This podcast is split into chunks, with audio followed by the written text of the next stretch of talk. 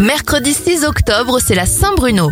On débute les événements en 1889 avec l'ouverture du Moulin Rouge à Paris.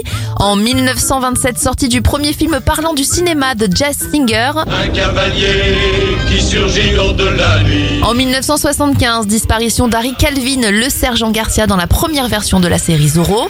Jean-Paul II est le premier pape à être reçu à la Maison Blanche en 1979.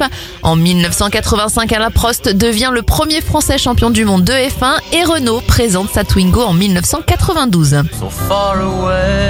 Alors c'est plutôt léger au niveau des anniversaires. La réalisatrice José Dayan a 78 ans et ça fait 72 pour le chanteur Nicolas Perrac. I'm no one but a shadow, but a shadow, a shadow. Le Queen Mary est un hôtel